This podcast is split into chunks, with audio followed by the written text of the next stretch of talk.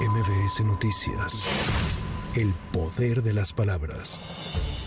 El comité organizador del Frente Amplio por México determinó adelantar los resultados del primer sondeo de opinión, por lo que informó que Enrique de la Madrid quedó fuera de la contienda interna por la candidatura presidencial de la oposición. De acuerdo con los resultados presentados, Xochil Gálvez, quien obtuvo un 38.3% de las opiniones favorables, Beatriz Paredes con 26% y Santiago Krill con 20.1% son quienes pasan a la tercera etapa del proceso de selección. En respuesta a través de su cuenta de Twitter, Enrique de la Madrid felicitó a sus compañeros por pasar a la siguiente etapa y señaló que está convencido de que un México mejor es posible.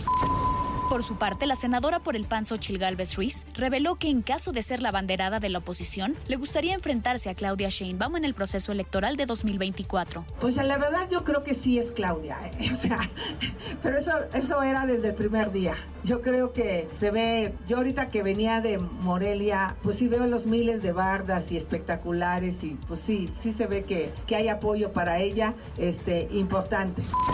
Las dirigencias nacionales del PRI, PAN y PRD informaron que Francisco García Cabeza de Vaca será coordinador del Frente Amplio por México en materia de seguridad. En un comunicado indicaron que decidieron sumar al exgobernador de Tamaulipas como coordinador de las mesas de expertos en materia de seguridad con el fin de que abone a mejorar las ideas y estrategias frente al crimen organizado y la inseguridad que se vive en México. El rector de la UNAM, Enrique Graue, aseguró confiar en los señalamientos del presidente Andrés Manuel López Obrador para que no haya intereses externos en el proceso de sucesión de la máxima casa de estudios, ya que reconoció siempre hay quien pueda tener intereses en la elección del nuevo rector. Sí, claro que confío, claro que sí, claro que sí. Siempre hay quien pueda tener intereses. Yo creo que lo que declaró el señor presidente de la mañana quedó bastante claro también, ¿no? Entonces, pero pues siempre estaremos atentos a esos otros intereses.